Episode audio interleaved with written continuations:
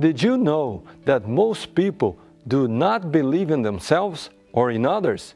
And so they don't believe in their own success, and even less in the success of others.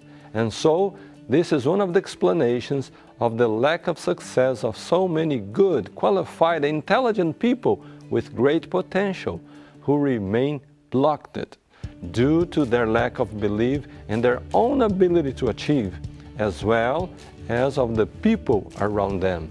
So, if your goal is to develop a business plan and place it on the market on a large scale, you will need to build a team of people who are coordinated, aligned, in tune with the same thoughts and goals that you have for yourself.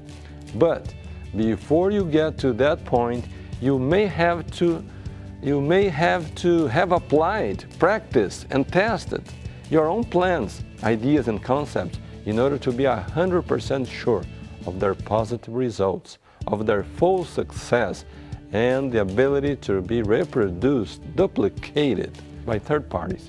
This way, your personal success will be the best way to influence, to inspire, to motivate, to attract talented people to your cause.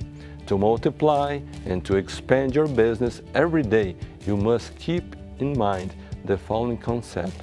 No one ever accomplished anything grand by themselves.